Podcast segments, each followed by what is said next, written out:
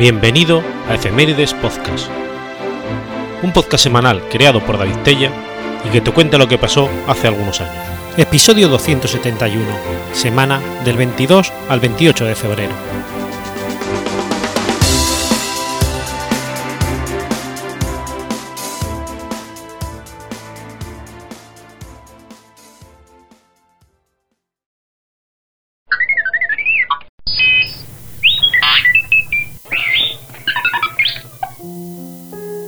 22 de febrero de 1040. Nace Rashi. Rashi es el acrónimo de Rabbi Solomo Yikahagi. Fue un sabio judío francés que nació y murió en Troyes, Francia.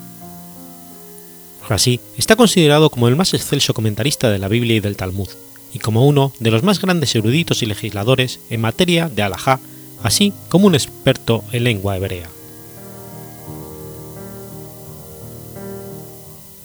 Así, contrajo matrimonio muy temprana edad y viajó a Worms y Maguncia, en donde permaneció ocho años en importantes centros de enseñanza judía en Alemania. Su conocimiento de las fuentes religiosas en hebreo y arameo se vio enriquecido gracias a su acceso a documentos escritos en francés y en alemán. A los 25 años regresó a Troyes, en donde comenzó su carrera como maestro y escritor. Poco después organizó su propia escuela en la que cientos de estudiantes recibieron los beneficios de su vasta erudición y de su particular método interpretativo. Sus últimos años de vida se vieron afectados por las masacres cometidas contra familiares y amigos en la Primera Cruzada. Durante este periodo, transfirió su casa de estudio a Worms. Sus descendientes, herederos de esta cultura, fundaron la escuela de comentaristas conocida como Atasafo, cuyo nombre deriva de la raíz hebrea que significa agregar.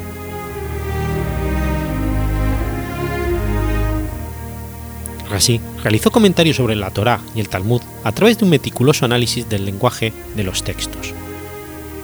Filologista y lingüista, derivó sus principios gramáticos de la literatura rabínica y de los trabajos en hebreo de escritores sefardíes. Utilizó el lenguaje conciso y directo y en ocasiones dio explicación a un problema con una sola palabra. La sabiduría secular y religiosa contenida en sus escritos influyó en la vida de un sinnúmero de judíos.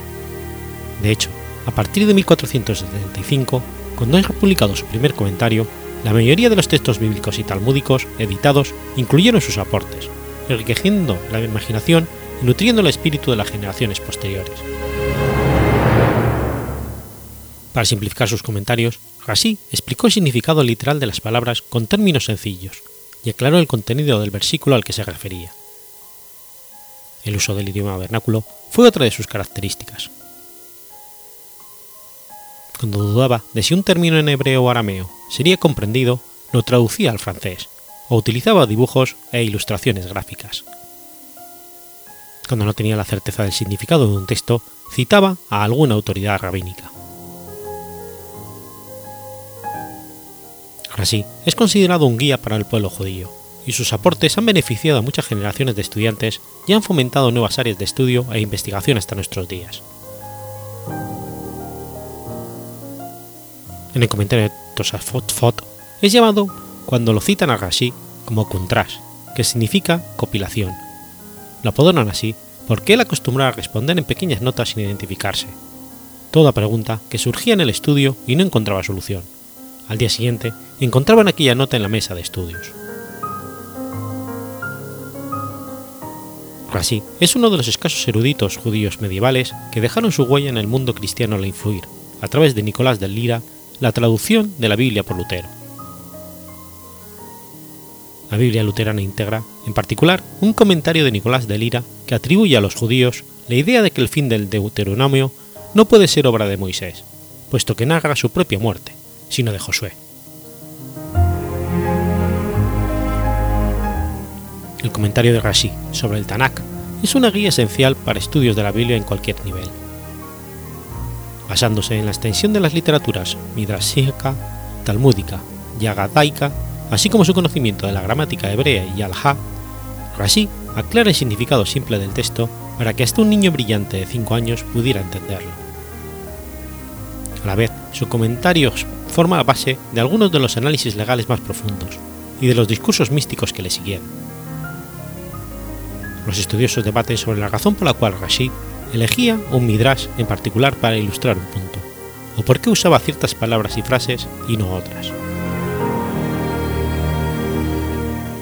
Los estudiosos creen que el comentario de Rashi sobre la Torá surgió de las conferencias que dio a sus estudiantes en su yeshiva y evolucionó con las preguntas y respuestas que plantearon sobre ello. Rashi completó este comentario solo en los últimos años de su vida. Inmediatamente fue aceptado como acreditado por todas las comunidades judías, tanto eskenazí como sefardí. El primer libro fechado impreso en hebreo fue el comentario de Rashi sobre la Chumash, impreso por Abraham ben Guartón en Regio de Calabria, Italia, el 18 de febrero de 1475.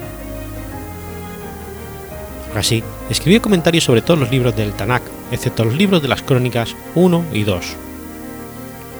Los estudiosos creen que el comentario que aparece bajo el nombre de Rashi en estos libros fue compilado por los estudiantes del rabino Saadía del Rin, quien incorporaron materia del yeshiva de Rashi. Los estudiantes de Rashi, el rabino Semaya y el rabino Yosef, editaron el comentario final sobre la Torá. Algunas de sus propias notas y ediciones también lograron llegar hasta la versión que tenemos hoy. Actualmente, decenas de miles de hombres, mujeres y niños estudian el Chumash de Rashi, a medida que revisan la porción de la Torá que se leerá en la sinagoga el próximo Sabbat. Según el Al-Ha, un hombre puede incluso estudiar Rashi con cada versículo de la Torah en cumplimiento del requisito de revisar el Pasá dos veces con el Targum. Esta práctica es llamada en hebreo Sinayim Mikra Beyah Targum. Desde su publicación, el comentario de Rashi sobre la Torá es estándar en casi todos los chumashim producidos dentro de la comunidad judaico-ortodoxa. El rabino Mordejai de Navadborna afirmó que cualquiera que aprenda el Tarasha semanal junto con el comentario de Rashi cada semana tiene garantizado sentarse en el yeshiva de Rashi en la otra vida.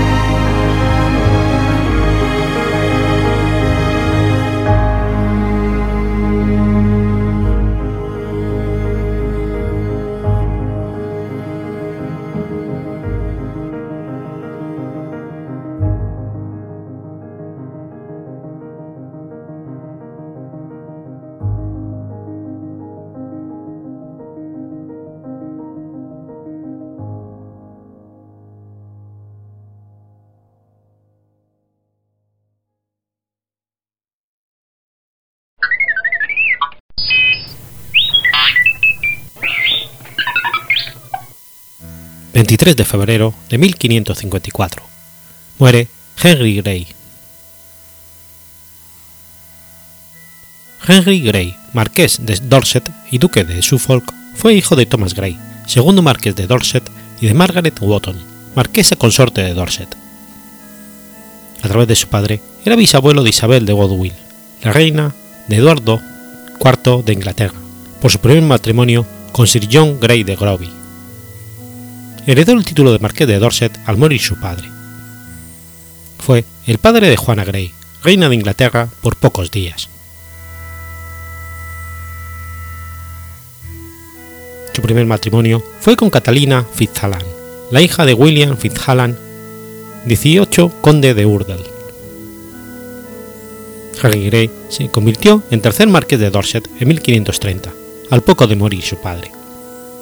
Se divorció al poco tiempo. En 1533, con el permiso del rey Enrique VIII, se casó con Lady Frances Brandon, la hija de la hermana del propio rey, María Tudor, y de Charles Brandon, primer duque de Suffolk. La pareja tuvo tres hijos que sobrevivieron a la infancia, Lady Jane Grey, Lady Catherine Grey y Lady Mary Grey. Antes de la muerte de Enrique VIII en 1547, Grey se convirtió en un referente de círculos de la corte. Nombrado caballero de la Orden de Baño, fue portador de la espada del rey en la coronación de Ana Bolena en 1533 y estuvo presente en la llegada de Ana de Cleveris en 1540 y en la captura de Boulogne en 1545. Dos veces portó la Cap of Maintenance en el Parlamento. Ayudó a dirigir al ejército en Francia en 1545 y en el 47 se unió, se unió a la Orden de Jarretar.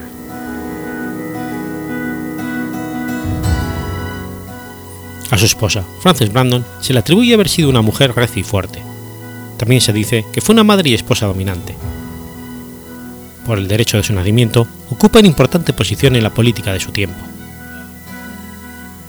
Tenía grandes expectativas en sus hijas, haciendo que recibieran la misma cuidada y educación que las princesas María e Isabel. De este modo, las Grey fueron consideradas prácticamente del mismo rango que las princesas. Se unió a John Dudley, líder del Consejo Real, que serviría como regente en nombre del menor Eduardo VI de Inglaterra, quien era rey desde los nueve años. Aprovechando la ascendencia de su esposa, quien era prima del rey, Dudley y Henry trataron de controlar la corona en cuanto el enfermizo rey Eduardo falleció sin herederos. El testamento de Enrique VIII, padre del joven rey, dejaba claro que si su hijo moría sin descendencias, las sucesoras en la corona debían ser sus hijas María e Isabel. Sin embargo, Dalde y Enrique hicieron firmar a un agonizante Eduardo un nuevo testamento, que dictaba que debían ser los descendientes de Franz Brandon quien lo sucedieran. Ambos organizaron un apurado matrimonio entre sus hijos, celebrado el 21 de mayo de 1553. El 6 de julio del mismo año, Eduardo murió, y a los tres días el Consejo proclamó a Lady Juana Grey como reina de Inglaterra. El plan de Henry de Dudley funcionó pocos días, tiempo suficiente para que María, hija de Enrique VIII, reuniera las fuerzas necesarias para reivindicar sus derechos el 19 de julio de 1553, fue proclamada reina y condenó a muerte tanto a la usurpadora Juana Grey como a Dudley, perdonando a Henry y a otros implicados. Henry y los otros aliados perdonados entraron a formar parte del Consejo de María, ahora coronada como María I de Inglaterra. La reina envió sucesivamente a Grey a defender sus territorios en Quelés y Guinness, amenazados por Enrique II de Francia. El matrimonio entre la reina y Felipe II de España creó mucho descontento en todo el país. Entre los nobles que buscaban crear conflicto estaba también el duque de Suffolk, quien junto a otros conspiradores intentaron hacer subir a Isabel al trono, hermana menor de María. Las revueltas fueron dominadas y los responsables puestos en prisión y condenados a muerte. Henry Grey fue decapitado el 23 de febrero de 1554, cuando tenía 37 años.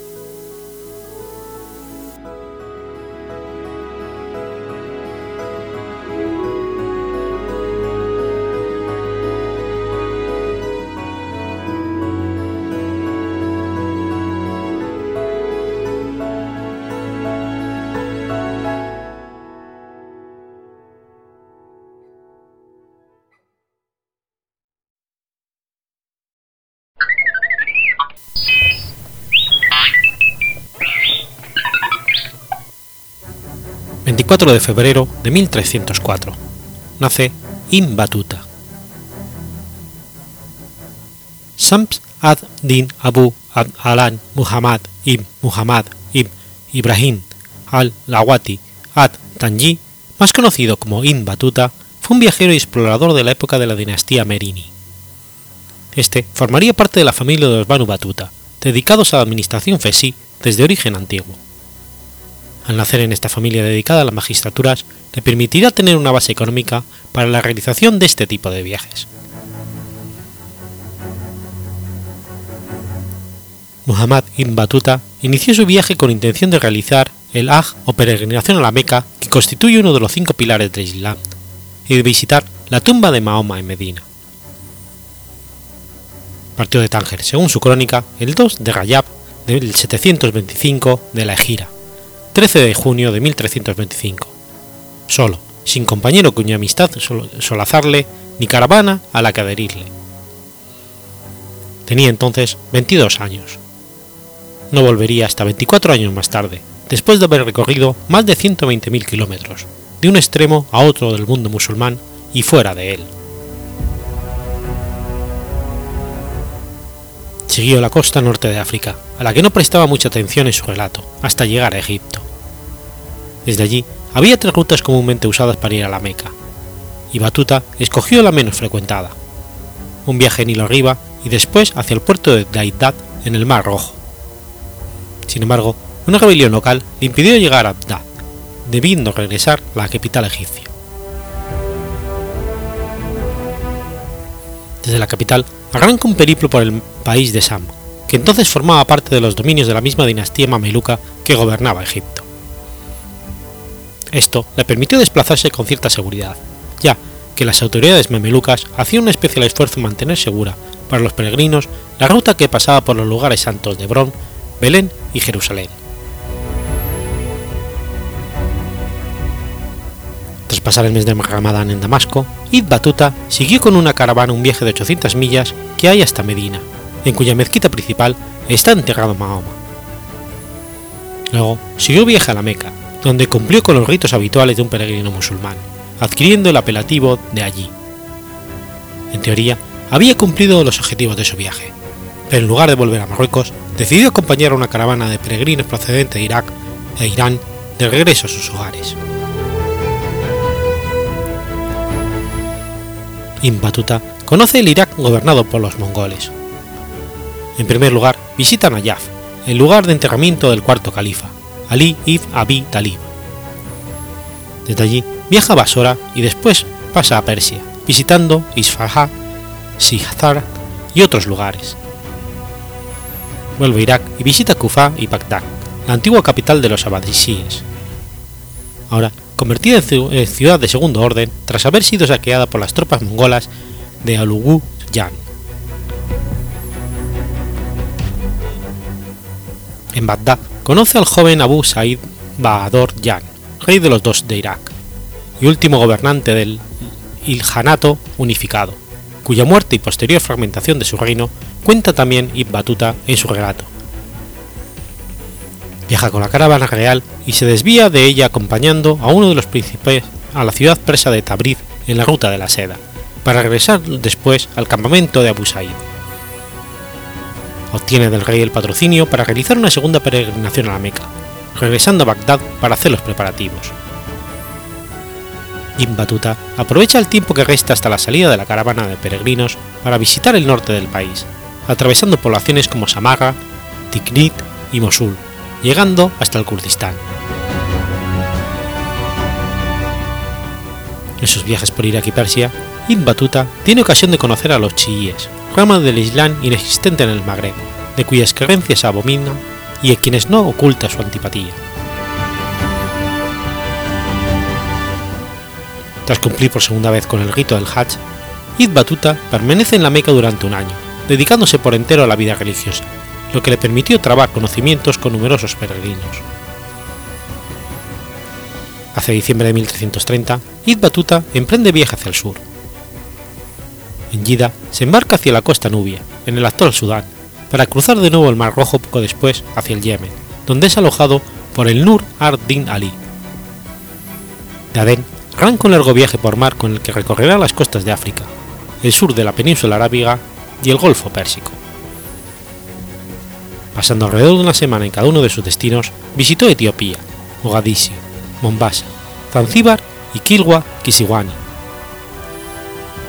con el cambio del monzón, el barco en el que iba embarcado volvió hacia el sur de Arabia. Habiendo completado su aventura, antes de establecerse, inmediatamente decidió ir a visitar a Omán y el estrecho de Hormuz. Esto, hecho esto, viajó a la Meca otra vez.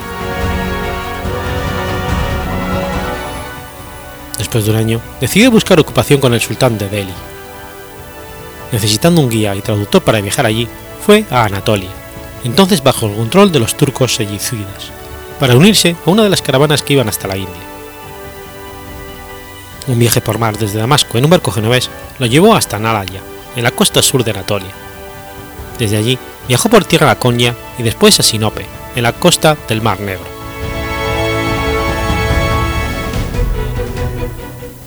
Cruzando el Mar Negro, Ibn Batuta tomó tierra en Cafa, Crimea, y entró en las tierras de la Horda del Oro. Allí compró un carro y de manera fortuita se unió a la caravana de Odbeg, el can de la Horda de Oro, en un viaje hasta Astrakán en el río Volga. Tras alcanzar Astrakán, el Khan permitió a una de sus esposas embarazadas volver a dar a luz en su ciudad de origen, Constantinopla. No es quizás una sorpresa para el lector que Batuta persuadiría a alguien para poder viajar en esa expedición, la primera de las suyas fuera de los límites del mundo islámico.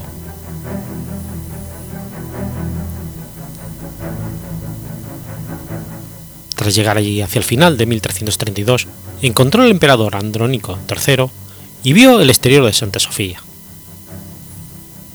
Después de un mes en la ciudad, volvió sobre su ruta hacia Astrakán, continuó más allá del mar Caspio y el mar de Aral en Bujará y Samarcanda. Desde allí viajó hacia el sur hasta Afganistán, cuyos pasos de montaña cruzó para seguir a la India. El sultanato de Delhi era una adición relativamente nueva a dar al Islam, y el sultán había decidido traer tantos estudiosos musulmanes como fuera posible para consolidar su dominio.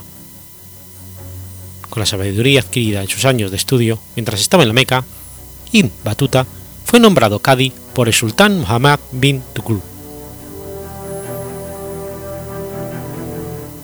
Para el sultán, era incluso más arbitrario que lo usual en su época e Ibn Batuta pasó de vivir la cómoda vida de un subordinado de confianza a estar bajo sospecha por muchas razones.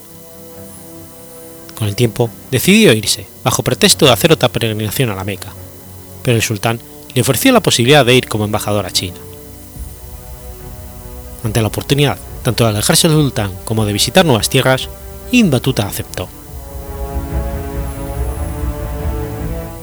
En ruta hacia la costa, él y su grupo fueron atacados por rebeldes hindúes y separado de los otros le robaron y casi pierde la vida. No obstante, logró alcanzar a la caravana en dos días y continuó su viaje a Campai. Desde allí embarcaron hacia Calicut, pero mientras Sid visitaba una mezquita en la costa, se desencadenó una tormenta y dos de los barcos de su expedición resultaron hundidos. El tercero, entonces, partió sin él y terminó requisado por un rey local en Sumatra, unos meses más tarde.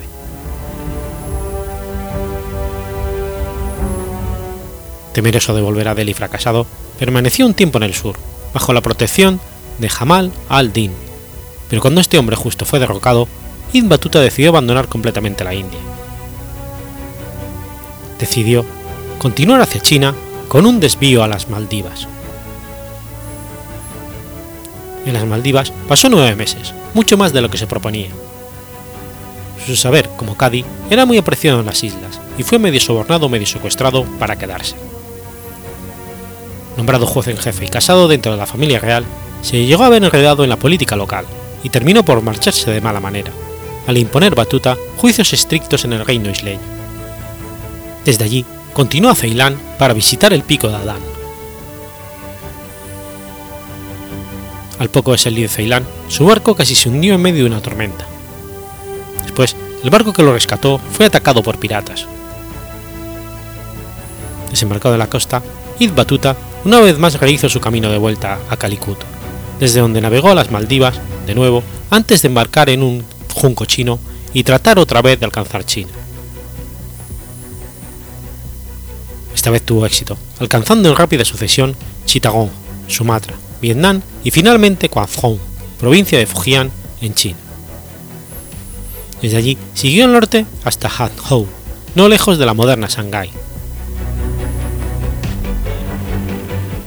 De vuelta a Guangzhou, Ibn Batuta decidió volver a casa, aunque era un pequeño problema saber exactamente dónde fuera su casa.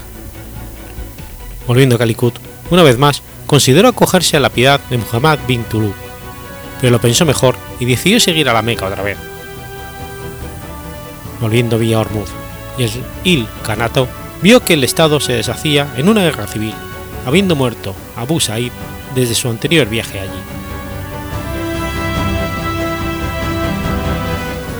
Volviendo a Damasco con la intención de seguir otra vez la ruta de su primer Hajj, supo que su padre había muerto.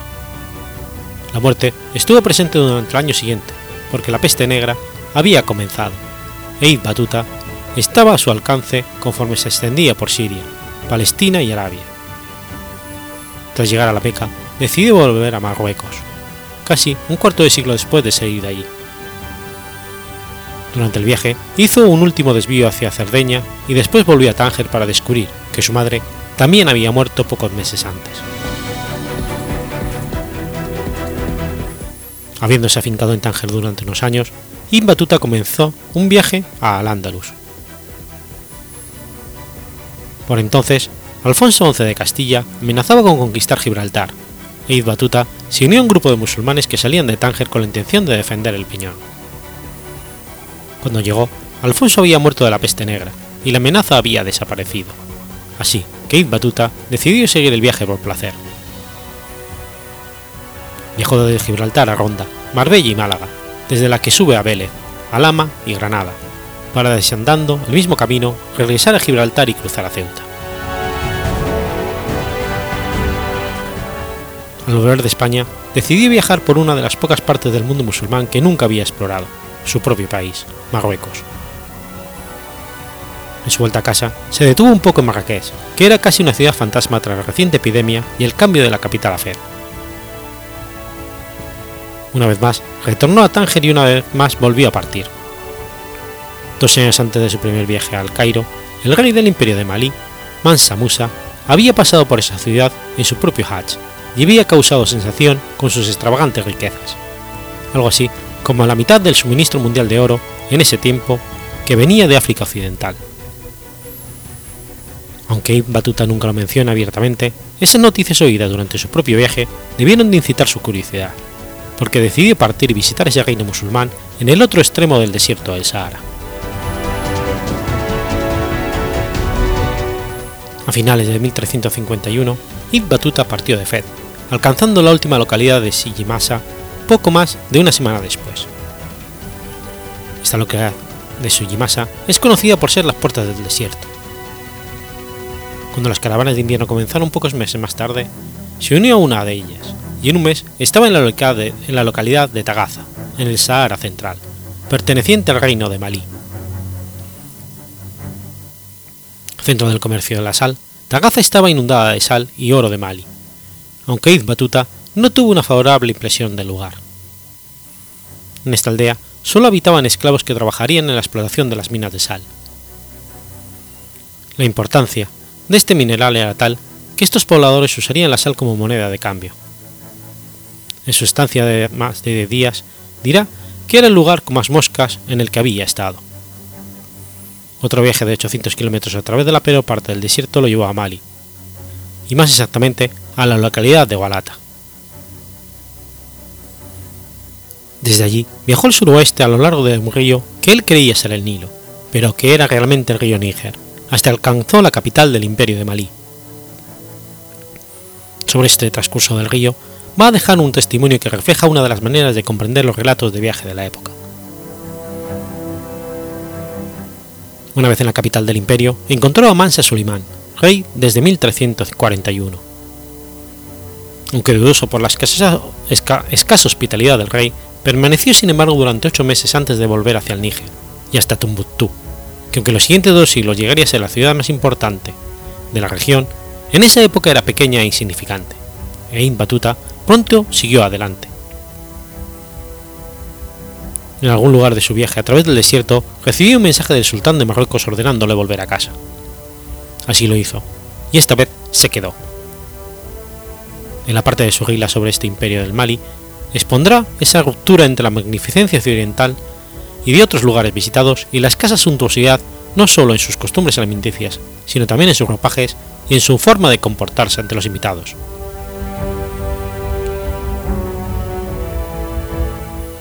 A raíz de su viaje por el imperio del Mali, incorporará Ibn Batuta en su obra un apartado con el nombre de virtudes y defectos de los negros, los aspectos negativos que van a señalar de estos van a ir desde su desnudez y libertinaje de sus mujeres hasta su práctica de comer burros y perros y carroñas. En cuanto a los aspectos virtuosos remarcados por el viajero dentro de esta cultura, van a ser en primer lugar la seguridad que hay en los territorios, mencionando que no se teme ningún asalto de maleantes o ladrones. Al mismo tiempo, también remarcará la rectitud de los rezos y su sentido de la justicia. La importancia de estos relatos ha sido estudiada bajo la perspectiva del estudio de los fenómenos de otredad, en el sentido de cómo a partir de los relatos de viaje no solo se puede extraer información sobre las distintas hazañas, sino que también sobre la mirada de los viajeros con respecto al otro, bajo esa comparación entre lo conocido y desconocido. Se conoce poco de la vida de Batuta posterior a la fecha de publicación de la Guila. Podría haber sido nombrado Cadi en Marruecos. Ibn Batuta murió en Marruecos en algún momento entre 1368 y 1377. Durante siglos, su libro fue desconocido, incluso dentro del mundo musulmán, pero en el siglo XIX fue redescubierto y traducido a varios idiomas europeos. Desde entonces, la fama de Ibn ha ido creciendo y es ahora una figura bien conocida en el Oriente Medio. En la Medina de Tánger, Ibn Batuta tiene un pequeño mausoleo familiar, que es lugar de oración.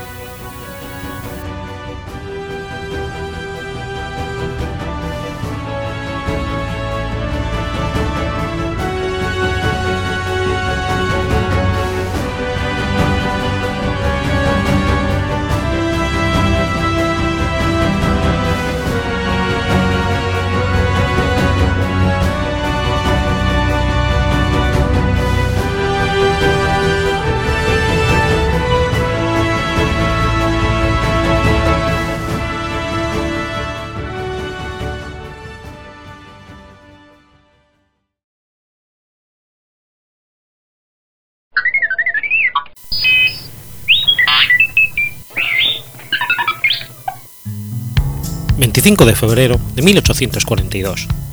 Nace Karl May. Karl May fue un escritor alemán. Nació en Hofstein-Strahl, Alemania. Era el quinto de 14 hijos de una familia de tejedores. Quedó ciego al poco de nacer y no recuperó la visión hasta los 5 años, después de ser operado. Durante estos años de ceguera se formó en el niño un profundo e impresionante mundo interior, alimentado por los relatos de su padrino y su abuelo. En 1861 consiguió el título de maestro, pero ejerció la profesión durante poco tiempo. Acusado de haber robado un reloj, fue a parar a la cárcel y se le retiró la licencia para enseñar. Durante algunos años se sucedieron los delitos contra la propiedad y los castigos en prisión donde descubrió la posibilidad redentora de la escritura. En 1875 May comenzó a colaborar en algunos diarios. Cuatro años más tarde, en 1879, pasó a trabajar como colaborador fijo en una revista dedicada a la familia, donde escribió una serie de artículos sobre el Oriente. En ese momento, tuvo asegurada una forma de ganarse la vida, que poco a poco le fue convirtiendo en un en un burgués respetable. Sus novelas consiguieron un enorme éxito entre el público alemán y se convirtió en un autor muy popular. Muchas de las portadas originales de sus obras fueron realizadas por el inventor e ilustrador Sasha Schneider. Sus novelas de aventuras, destinadas a un público juvenil, vienen siendo reeditadas de forma continuada desde que fueron publicadas por primera vez en vida de su autor. Podríamos decir que May representa para los alemanes lo que Verne para los franceses o Salgari para los italianos. Por lo que se refiere a las temáticas, los libros de Karl May, escritos todos en primera persona, se sitúan primordialmente en dos escenarios geográficos, el oeste estadounidense y el oriente próximo. Las novelas del oeste tienen como protagonistas a Old Shatterhand y su amigo, el indio apache Winnetou. Las que se sitúan en oriente están protagonizadas por Karaben Nefsi y su amigo Aleph Omar. Entre el 82 y el 87 aparecieron cinco novelas por entregas. Posteriormente, escribió siete libros juveniles para la revista El Buen Camarada que obtuvieron un gran éxito.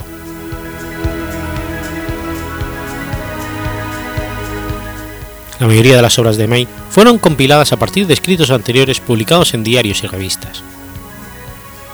Una prueba de su éxito es la fundación en 1969 de la Sociedad Karl May, con sede en Hamburgo, y la asistencia en Dabebull, cerca de Dresde, de un museo en la que fue su última casa. Se llama Villa Saderhand, es decir, Finca Saderhand. Otro museo se encuentra en su lugar de nacimiento en Osteinstadt.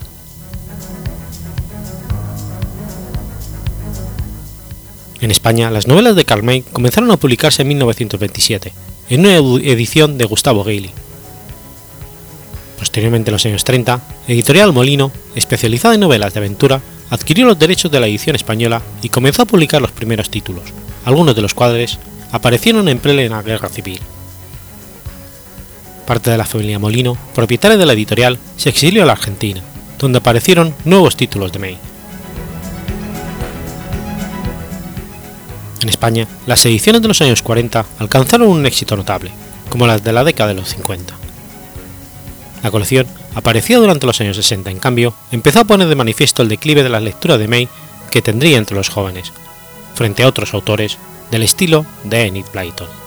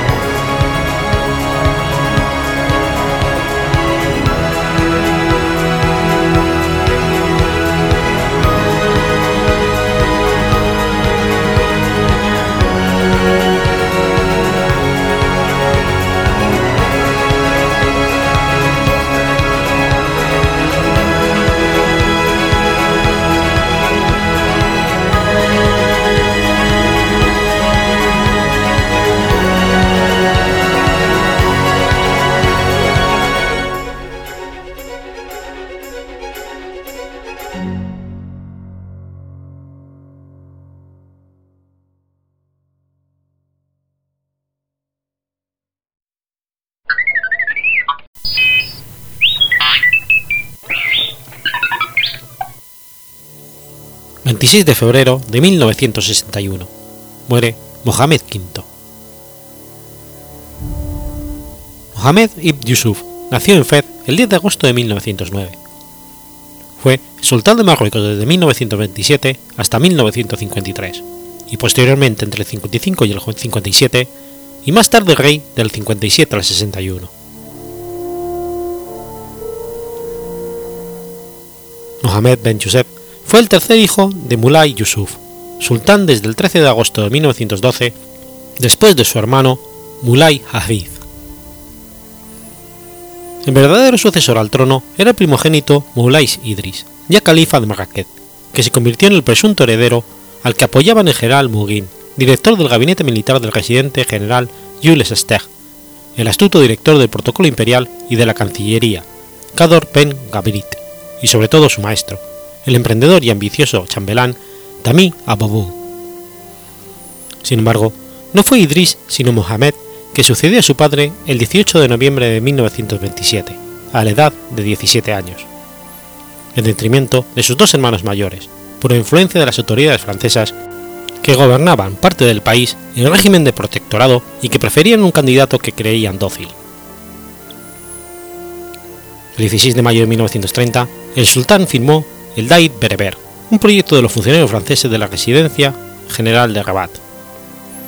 El objeto del Dair era que las regiones berberefonas debían regirse por sus propias yemás, conforme al derecho consuetudinario tribal conocido por el AUIF, y que debía ser administrado en lengua francesa por tribunales ad hoc, competentes en materia personal, mobiliaria e inmobiliaria, y animados por oficiales del ejército francés. Esto suponía la abolición de esas regiones de la jurisprudencia charánica, la desaparición de las instituciones islámicas, la eliminación del idioma árabe y la prohibición de la enseñanza del Corán. El pueblo marroquí reaccionó con protestas mediante oraciones y recitaciones en las mezquitas y manifestaciones en las calles, reprimidas por la intervención de la policía y el ejército francés. El 8 de abril de 1934, Sidi Mohamed promulgó un dair para derogar las disposiciones esenciales del dair bereber del 16 de mayo de 1930, con lo que satisfacía una de las aspiraciones de su pueblo. Desautorizaba la medida adoptada por el gobierno francés cuatro años atrás y demostraba que estaba decidido a intervenir personalmente en los asuntos públicos. El sultán simpatizaría con el movimiento nacionalista desde el 34, convencido de que serviría al interés dinástico. Durante la Segunda Guerra Mundial, el sultán y algunos nacionalistas en libertad se pusieron al lado de Francia y sus aliados. El 3 de septiembre de 1939, Sidi Mohamed se dirigió al pueblo con estas palabras. Es necesario que el pueblo marroquí se una a la causa común, poniendo a la disposición de Francia tanto nuestros recursos humanos como nuestros recursos materiales. El sultán se negó a firmar cuatro daires antisemitas presentados por el régimen de Vichy. Aunque sultán no los firmó, los judíos sufrieron discriminación por ley en relación con el ejercicio de la profesión, la ubicación de sus viviendas, racionamiento y detección en campos. En una cena celebrada el 22 de enero del 43, durante la conferencia de ANFA, que tuvo lugar a las afueras de Casablanca, Mohamed recibió la promesa de un Marruecos independiente por parte del presidente norteamericano Roosevelt. El 14 de febrero de ese mismo año, el Frente Patriótico del Nacionalismo Marroquí en la zona norte exigía mediante un manifiesto presentado a las autoridades españolas la independencia y la libre disposición de los marroquíes en su propio destino. Desde entonces, el monarca ha apoyado el movimiento nacionalista.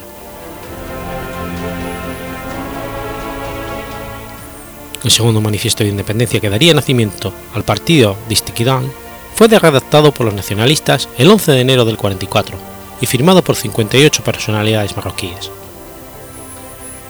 El 10 de abril de 1947, Mohamed V, durante su discurso histórico celebrado en Tánger, hizo proclamas independentistas. Comenzó su discurso en la plaza del Zoco Grande, haciendo menciones al texto sagrado y exhortaciones a la fe. Decía que como sultán se sentía responsable de recuperar la gloria pasada, en referencia a la educación y la creación de escuelas para asegurar que las jóvenes pudieran desarrollar sus virtudes. El sultán también hizo referencia a la unión entre pueblos árabes y musulmanes, la Liga Sabia, que había tenido como objeto la unificación de Marrakech y el Magreb. El sultán continuó el discurso insistiendo en los derechos del pueblo marroquí, los cuales debían ser legales y tenían que estar apoyados por la ley. Dijo también querer asegurar, junto con otras fuerzas, el nacimiento del país y situarlo entre los pueblos más evolucionados. En este contexto, señaló sobre el destino de Tánger lo siguiente. La conferencia que ha de ocupar el nuevo Estatuto de Tánger tendrá lugar pronto. Tenemos la esperanza de que la voz marroquí será en ella oída para defender a sus derechos. Cerró su intervención con un llamamiento a los funcionarios públicos para que aseguraran y protegieran los derechos civiles y religiosos del pueblo. La frase final de reconocimiento francés su discurso fue omitida por Mohamed V, provocando tensiones con las autoridades francesas. En el 47, el general Alphonse Juin toma medidas drásticas y lleva a cabo una campaña llena de calumnias contra Sidi Mohamed, después de que Sultán se hubo dirigido al presidente de la República Francesa para expresarle los cambios que debían producirse en Marruecos. El 31 de octubre del 47, Sidi Mohamed entrega un memorándum donde rechazaba toda clase de reformas tomadas dentro del protectorado y pedía la revisión del Tratado de Fez del 30 de marzo de 1912. Las tensiones culminaron en la década de los 50. Los franceses se aliaron entonces con elementos tradicionalistas como Glauqui, Pachá de Marrakech, en contra de otros líderes como las élites nacionalistas y reformistas del Istiqlal.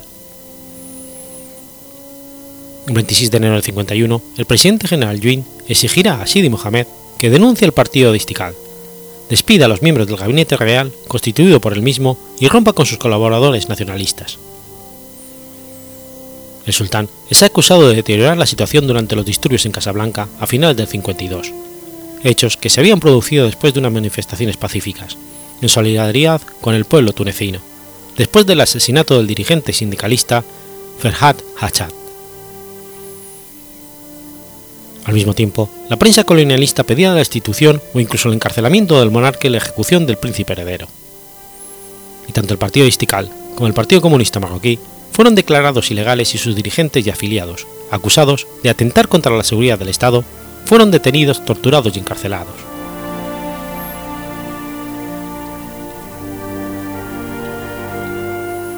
El 20 de agosto de 1953, a pesar de la rotunda oposición emitida desde París, los franceses destituyen al sultán, quien se negaba a abdicar en su trono. Finalmente, las autoridades francesas nombraron como nuevo sultán de Marruecos a Mohamed Ben Arafat y forzaron al exilio a Mohamed V, quien se refugió en Córcega y Madagascar, mientras la resistencia nacionalista se iba reforzando. La inseguridad aumentó en todo Marruecos. Los franceses reaccionaron con represión y violencia, pero acabaron negociando con los nacionalistas y el sultán, depuesto, y admitiendo su retorno del exilio el Gladwí se vería obligado a pedir perdón a Mohamed V. Ben Arafat dimite el 1 de octubre del 55 y el 31 de octubre del mismo año el sultán vuelve a Francia.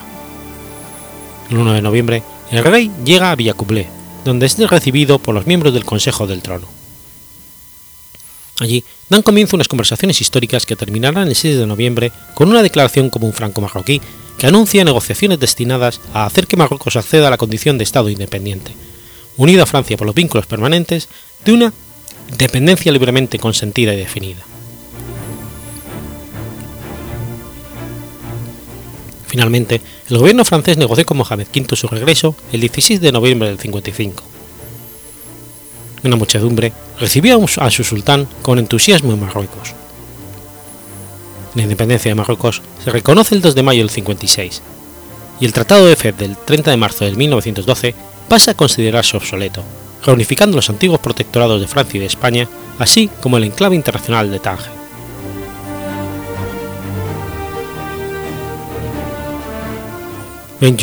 Sabía que el entusiasmo disminuiría rápidamente y que el pulso por el movimiento nacional sería largo y difícil.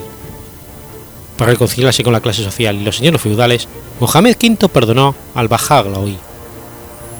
El rey quería instaurar en Marruecos un régimen democrático en el marco de una monarquía constitucional, basada en la separación de poderes.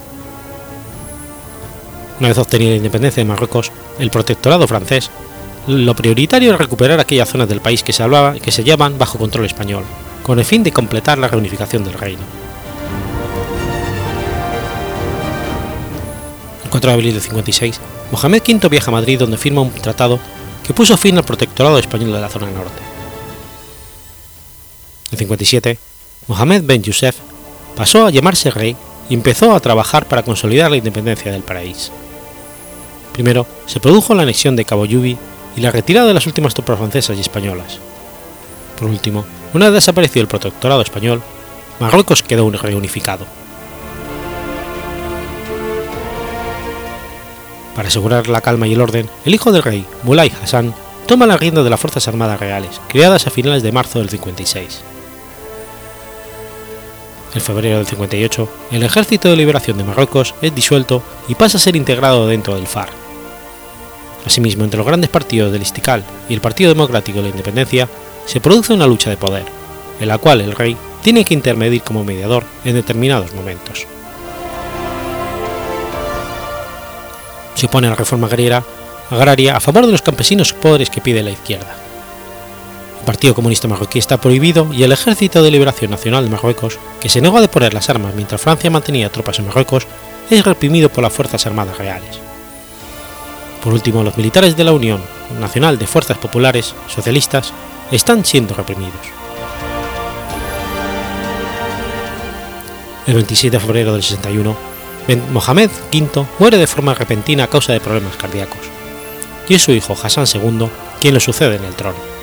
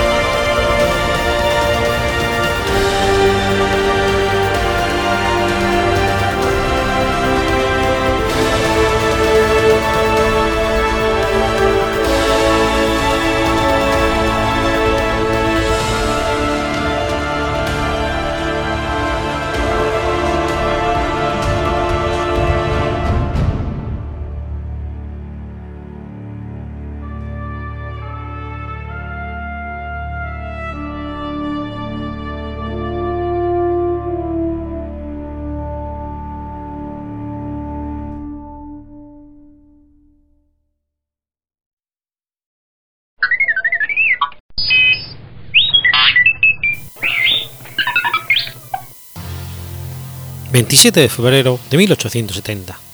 Muere Manuel Antonio Arboleda. Manuel Antonio Arboleda y Escarpeta fue un sacerdote y teólogo católico colombiano, arzobispo de Popayán. Nació en el hogar formado por el general Simón Arboleda Arboleda, militar, político y diplomático, nieto del prócer Antonio Arboleda y Arrachea y Eudoxia Escarpeta Delgado, quienes se habían establecido temporalmente en la, localidad de Cartago, donde Arboleda vio la luz. Quedó huérfano a los 12 años de edad, siendo acogido por su tía María Ignacia Arboleda Arboleda, viuda del general Tomás Cipriano de Mosquera, que lo crió en, en Popayán. El 3 de octubre de 1883 ingresó en esa ciudad al seminario diocesano y allí recibió instrucción en ciencias físicas y naturales, lenguas muertas, hebreo, francés e italiano, así como dibujo, música y artes. Atraído por la misión de sus preceptores vicentinos, la evangelización de los pobres y la formación del clero, en ese claustro nació la vocación de Arboleda y optó por abrazar la vida religiosa. Su destacado desempeño académico llevó a sus superiores a enviarlo a París para que continuase su formación en el Colegio de San Sulpicio. En Cali hizo votos el 2 de octubre de 1890 y fue ordenado sacerdote el 5 de agosto del 94 en la Congregación de la Misión, también conocida como Sociedad de San Vicente de Paul, y cuyos miembros son denominados lazaristas, paules o vicentinos. Su hermano Carlos también siguió la vida religiosa en la misma comunidad. Después de ordenarse, su superior lo destinaron a apoyar la puesta en marcha de la Escuela Apostólica de Santa Rosa de Cabal, fundada en 1894 y la cual dirigió por casi una década, sirviendo en ella como docente y teniendo entre sus alumnos a futuras personalidades colombianas, como el empresario Jorge Garcés Borrero. En este periodo de su vida contrajo malaria y desde ese momento su salud empeoraría y empezaría a sufrir frecuentes quebrantos. En 1905 fue nombrado rector del Seminario Diocesano de Popayán, en cuyas aulas había sido formado. El Papa San Pío X lo elevó a la dignidad de arzobispo de Popayán en el consistorio el 18 de abril de 1907. Arboleda se traslada a Bogotá para recibir la consagración episcopal de manos de Francesco Raganesi, nuncio apostólico en Colombia, quien le impuso el palio en solemne ceremonia celebrada en la Catedral Primada el 29 de junio del mismo año, y en la que participaron como padrinos de consagración el presidente de la República, el general Rafael Reyes, y Juan Bautista Pombo Arroyo, amén de la asistencia de, varios de otros invitados de alto gobierno como el ministro de Relaciones Exteriores Alfredo Vázquez Combo y el ministro del Gobierno Diego Euclides de Angulo Lemos, y diplomáticos de Ecuador, Chile, Estados Unidos y Brasil. Tras su consagración, Arboleda recibió honores militares por parte del batallón Calibio en la Plaza del Bolívar, y a continuación el presidente Reyes ofreció un banquete en el Palacio de San Carlos en honor del arzobispo, acto en el que el jefe de Estado y el alto prelado intercambiaron discursos pletóricos de referencias al saludable estado en el que atravesaba la relación inglés-Estado en ese momento. Arboleda emitió en Bogotá su primera pastoral, que fue publicada por los medios locales el 1 de julio de 1907. Después se desplazó a la capital del Cauca en compañía de nuncio apostólico, comparadas en varias poblaciones de su vasta arquidiócesis, entre ellas Salento, Finlandia, Cartago, Buga y Palmira, antes de llegar a Cali, en donde se le tributaron varios homenajes y finalmente a Popayán, ciudad que se había preparado para recibir al arzobispo de la manera más solemne posible, Arboleda tomó posesión de la sede el 18 de agosto de ese mismo año y al asumir la silla episcopal pronunció la frase: Haré todo cuanto esté a mi alcance para ser bueno, afable y misericordioso con todos, especialmente con mis sacerdotes. Fue el primer sacerdote vicentino en alcanzar la dignidad episcopal en Colombia y el tercero en el mundo. Tras la desmembración territorial que sufrió el departamento del Cauca en los albores del siglo XX, el arzobispo Arboleda le correspondió organizar en 1911 la nueva diócesis de Cali, escindida de la de Popayán mediante decreto de elección del año inmediatamente anterior y dotada de autonomía administrativa a partir de entonces.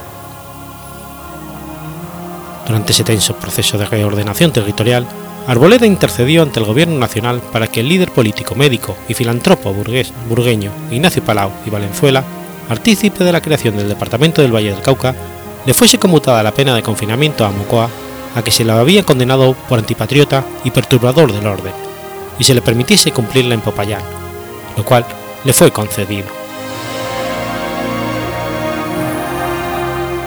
El 27 de abril de 1912, ofició en la Catedral Metropolitana la misa solemne con ocasión del centenario de la Batalla de la Ladera, que contó con la presencia de autoridades civiles, eclesiásticas y militares. El 23 de abril de 1916, durante las conmemoraciones por el tercer centenario del fallecimiento de Cervantes, Arboleda bendijo el recién inaugurado Paraninfo de la Universidad del Cauca, ceremonia en la que sirvieron como padrinos Antonio Paredes, María Pardo de Paredes, el gobernador del Cauca Miguel Arroyo Díez y su esposa Manuelita Olano de Arroyo.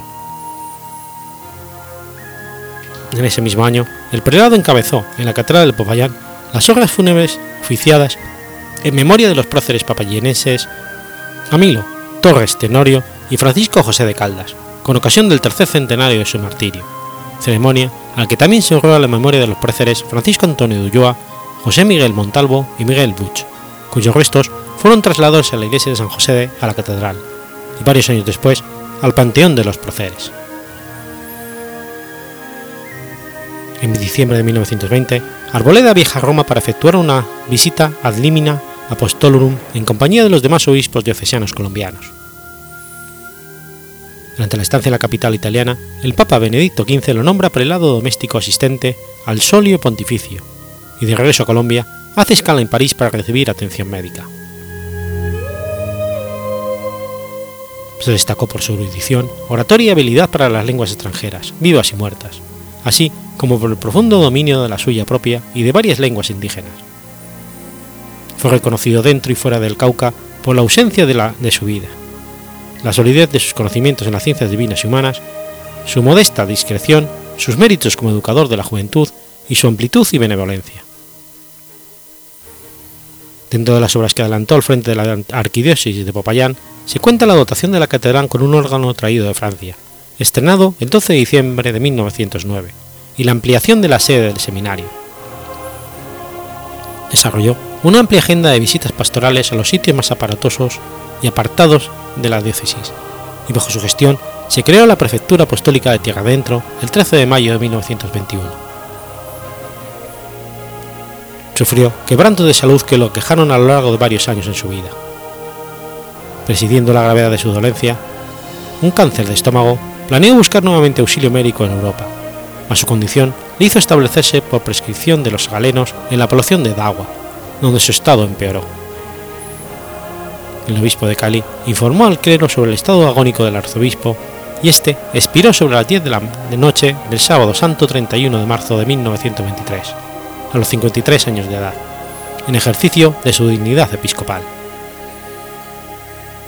Tras extraerse el corazón, el cadáver de Arboleda fue trasladado en tren a Popayán, donde fue embalsamado por los médicos Gabriel Caiceiro Arroyo y Domingo Arboleda, y expuesto en cámara ardiente a la veneración de los fieles en la sede, catedralicia por espacio de 60 horas.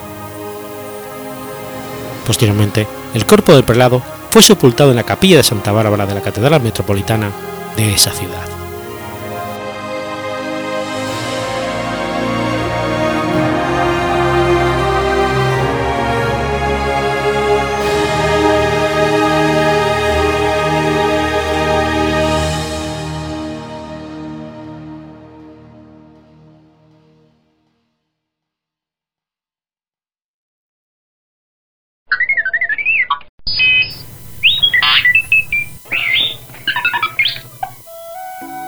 28 de febrero de 1873. Nace William McMaster Murdoch. William McMaster Murdoch fue un marino británico conocido por ser el primer oficial del RMS Titanic, en donde perdió la vida. Era el oficial al mando en el puente del Titanic la noche en que este colisionó con un iceberg. Murdoch nació en Dalby, Dumfries, Escocia, siendo el cuarto hijo del capitán Samuel Murdoch, experimentado marino, y de Jane Moorhead. Los Murdoch eran una gran y conocida familia de marinos escoceses que habían navegado por los océanos del mundo desde comienzos del siglo XIX. El padre y el abuelo de William habían sido capitanes de la marina, así como también lo fueron cuatro hermanos de su abuelo. En primera instancia, Murdoch fue educado en la antigua escuela primaria Dalbety, en High Street, y luego en el Instituto de Alpine Street, hasta que consiguió su diploma en 1887.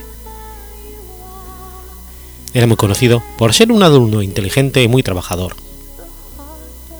Tras finalizar sus estudios, Murdoch siguió la tradición marítima de su familia y fue aprendiz durante cinco años para William Joyce and Coy en Liverpool. Pero tras cuatro años fue considerado tan competente y bueno en su trabajo que consiguió su certificado de segundo piloto al primer intento. Puso prueba su aprendizaje cuando abordó el Charles Cosworth de Liverpool, viajando a la costa oeste de la América del Sur. El capitán de ese barco era James Kitchen, con quien Murdoch tuvo que afrontar un viaje relativamente difícil a bordo del velero, que tuvo complicaciones en alta mar. Pasando por el Cabo de Hornos, llegaron a la ciudad de San Francisco. En el viaje de vuelta, pasaron nuevamente por el Cabo de Hornos y finalizaron en Dublín. Después de esto, su familia lo reconoció como un verdadero marino, ya que no se los consideraba como tal hasta que no hubieran cruzado el Cabo de Hornos de ida y vuelta. Los siguientes viajes a bordo del Charles Cosworth tuvieron como destinos a Portland, Oregón, en 1889 y 1890, y en el 91 Uquique y Valparaíso. En 1892 dejó el barco y consiguió su certificado de segundo oficial. Se mantuvo alejado del mar hasta agosto del 93, cuando se listó como tripulante del navío perforador Uquique, en el cual trabajó como segundo oficial. Su capitán era Samuel Murdoch, su padre. En la tripulación del Uquique había algunos hombres del área de Dalfit. Uno de ellos era el primer oficial George Maldrum, quien ya había tenido experiencias de navegante bajo el mando del capitán Samuel Murdoch. El Uquique viajó desde Rotterdam a Fredrikstad y desde allí a Ciudad del Cabo, siguiendo hacia las ciudades de Newcastle, Antofagasta y Uquique. Finalmente desembarcó en Londres y fue el último viaje en el que Murdoch fue capitaneado por su padre. En marzo de 1895 recibió su certificado de primer oficial y desde mayo de ese año trabajó como primer oficial a bordo del Saint Cumbert. Mientras sirvió en esta embarcación, viajaron desde Ipswich hasta Mauricio y desde allí a Newport, también visitando Newcastle, Callao y Hamburgo. El Saint Cumbert se hundió tras sufrir las consecuencias de un huracán en la costa de Uruguay en 1897.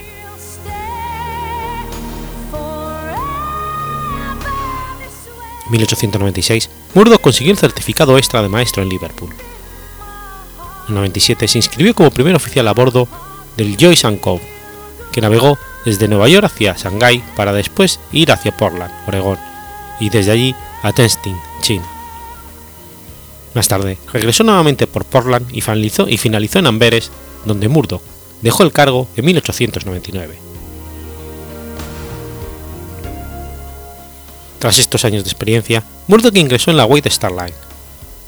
Su primer viaje en la empresa fue en 1899 a bordo del SS Medic, donde trabajó junto con Charles Lichtoller como cuarto oficial. Este navío partió desde Liverpool hacia Australia. En el segundo viaje del Medic, Murdoch sirvió como tercer oficial. El 26 de marzo de 1901 estuvo en Melbourne y en junio de ese año fue ascendido a segundo oficial a bordo del Ronick. Fue en ese navío en el que Murdoch conoció a Ada Florence Banks, una maestra neozelandesa quien después se convertiría en su esposa. En 1903 ingresó en el SS Arabic como segundo oficial. Este buque realizaba la ruta entre Liverpool y Nueva York. Ese mismo año, a bordo de este buque ocurrió un singular acontecimiento que después sería reflejado en varios libros. Una noche, a bordo del buque, el tercer oficial, Edwin Jones, entró al puente junto con Murdoch en el momento en que uno de los vigías anunció que un barco se encontraba justo delante del camino del Arabic. La visibilidad era muy pobre, y mientras todos esperaban que se encendieran las luces del puente para observar qué sucedía, Murdoch reaccionó. Empujó a uno de los cabos hacia un costado y se puso al mando del timón el mismo, manteniendo el buque en curso. El primer oficial Fox, que aún estaba en tareas en el puente, dio la orden de todo a vapor, pero Burdock no reaccionó. Cuando el primer oficial Fox se dio cuenta de su horror, ordenó: Timón en crujía, firme, firme como hasta ahora. Estas órdenes simplemente confirmaban las acciones de Murdoch, que había actuado por propia iniciativa sin recibir ninguna orden. Sin perturbarse, Murdoch mantuvo el timón quieto sin moverlo siquiera un centímetro, lo que evitó la colisión. El tercer oficial Jones se vio muy impresionado por la actitud de Murdoch y se la comunicó al capitán, explicándole que mientras ningún tripulante había visto al otro buque y mientras trataban de acostumbar sus ojos a la luz del puente, Murdoch ya había entrado en acción. John finalmente declaró que nunca hubo un mejor oficial, sereno, capaz y siempre en alerta.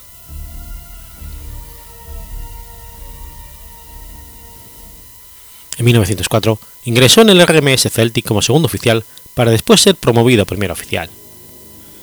Más tarde fue transferido al SS Germanic donde permaneció como primer oficial a bordo del cual ofició durante dos viajes. En 1905 ingresó en el RMS Oceanic como segundo oficial, lo que en ese buque equivalía a ser primer oficial de otros buques inferiores. En 1906, uno de los viajes del Oceanic no se pudo realizar a bordo de esa embarcación, por lo que se usó al RMS Celtic. Parte de la tripulación de este buque permaneció y otros fueron reemplazados por miembros del Oceanic. John Cameron reemplazó al capitán Haddock y Murdoch sirvió como primer oficial. Tras los viajes a bordo del Cedric, Cameron y Murdoch fueron transferidos nuevamente al Oceanic, donde William sirvió nuevamente como segundo oficial, pero únicamente por un viaje, ya que fue promovido a primer oficial. En 1907, Murdoch se convirtió en primer oficial a bordo del RMS Adriatic, el cual era el buque más grande de la compañía en ese entonces. El capitán de este navío era Edward John Smith. El Adriatic tuvo su primer viaje desde Liverpool hasta Nueva York para después terminar en Southampton, desde donde después la compañía lanzaría sus viajes hacia los Estados Unidos. Murdoch permaneció en el buque hasta mayo del año 1911, cuando fue transferido al RMS Olympic, que se había convertido en el más grande navío de la compañía. El capitán era Edward John Smith, el jefe de oficiales era Henry Wild y el segundo oficial Robert Hume, de Covenant. En el Olympic, Murdoch sirvió como primer oficial. Durante el quinto viaje del Olympic tuvo un inesperado incidente. Cuando dejaban Southampton, el Olympic colisionó con el Hawk, sufriendo grandes daños que lo llevaron a abortar uno de los viajes. En cambio, tuvo que viajar a Belfast para reparaciones. Mientras tanto, la tripulación tuvo que declarar en una investigación sobre el cheque. En noviembre de 1911, el Olympic volvió a viajar a Nueva York, pero en marzo de 1912 tuvo que ser llevado otra vez a Belfast por haber perdido una paleta de una de las hélices.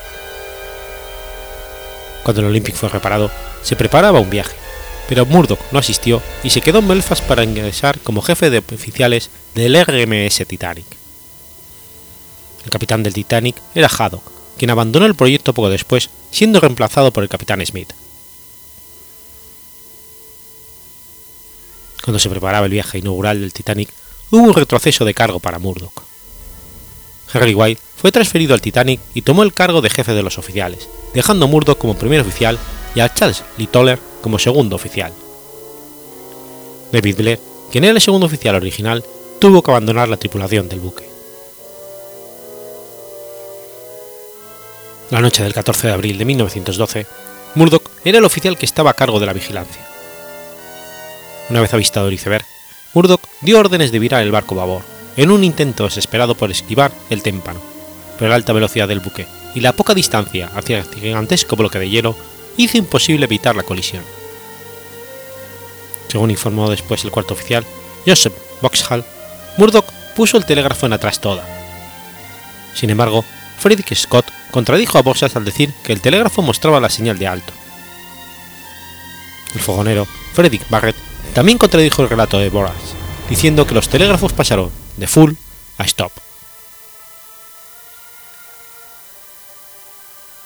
Durante o justo antes de la colisión, Murdoch pudo haber dado una orden de todo a estribor, con el fin de que la popa del buque esquivara el iceberg, según oyó el cabo Alfred Oliver. El cuarto oficial Boshall y el cabo Robert Hitken, quien había estado al mando del timón en el momento de la colisión, también confirmaron que la última orden de Murdoch fue todo estribor, pero que pese a los esfuerzos, el iceberg impactó con el Titanic. Tras la colisión, Murdoch fue asignado como jefe principal para dirigir la evacuación, por lo que se dedicó a mantener el orden en algunos botes, al del lado de estribor. Según testimonio de supervivientes, Murdoch llevaba los botes salvavidas, a diferencia de sus colegas, quienes fueron criticados por no llenar la capacidad de los mismos. Sin embargo, algunos supervivientes no estuvieron de acuerdo con esta afirmación, alegando que el bote 1 fue bajado con solo 12 pasajeros.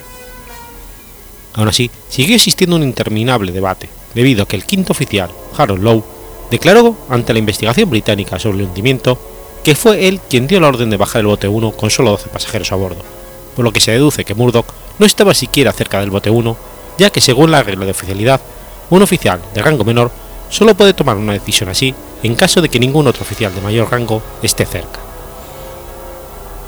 Además, la versión de que Murdoch estaba a cargo del bote 1 fue aportada por los marinos Hoswell y Simmons, quienes se sumaron a la tripulación del Titanic a último momento, y quienes nunca habían trabajado con Murdoch anteriormente, por lo que se duda de que ellos pudieran reconocerlo.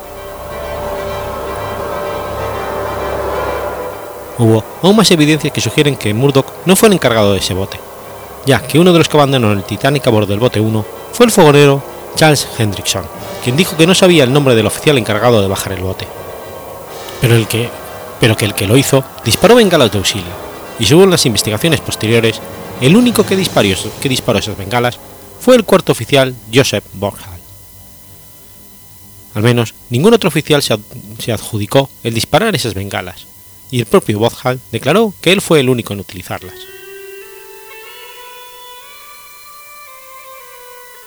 A la hora de la evacuación, Murdoch aplicó la regla de mujeres y niños primero, y si hay algún espacio vacío, los hombres podían llenarlo. Según se estableció luego, Murdoch fue el único de los oficiales del Titanic que permitió a hombres a bordo de los botes. Tras el hundimiento, nada más se supo del primer oficial William Murdoch.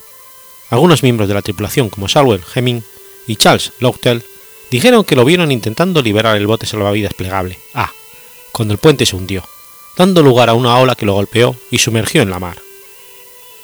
Si su cuerpo fue recuperado, nunca fue identificado. Después del desastre, algunos supervivientes dijeron que Murdoch se había suicidado minutos antes del momento final. Otras versiones, como la del segundo radiotelegrafista, Harold Pride, dijeron que fue visto intentando subirse a un bote salvavidas, pero que murió en el agua y no por suicidio. Otros supervivientes dijeron que Murdoch falleció al saltar sobre el pescante de uno de los botes salvavidas cuyas cuerdas se habían quedado atascadas. Rompió las cuerdas con un cuchillo, pero con el peso del bote lleno de personas recibió un golpe en la cabeza que le ocasionó la muerte instantánea. Por otro lado, su esposa dejó el Reino Unido y viajó a su nativa Nueva Zelanda después del desastre. Además, recibió pagos provenientes de una fundación destinada a indemnizar a aquellas personas que dependían económicamente de una persona que hubiera perecido en el naufragio. Sin embargo, en 1929 sus pensiones se detuvieron y aunque no se sabe a cinta cierta por qué, se presume que fue debido a que la mujer no necesitaba el dinero. Ada Florence Banks murió en Christchurch, Nueva Zelanda, en 1941.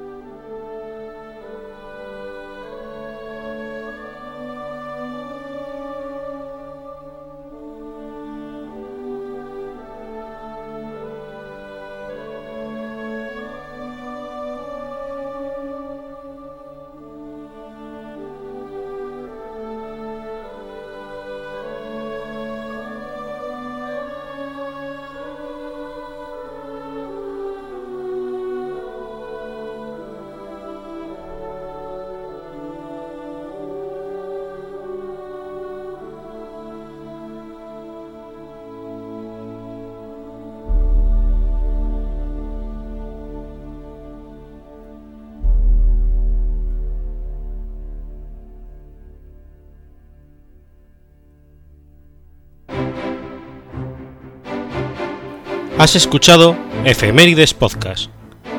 Si quieres ponerte en contacto conmigo, puedes hacerlo por Twitter a la cuenta arroba efemeridespod o mi cuenta personal, arroba telladavid, o por correo electrónico a la dirección efemeridespod.gmail.com. También puedes visitar la página web efemeridespodcast.es. Y recuerda que puedes suscribirte por iTunes y por iBox, y tienes un episodio nuevo cada lunes.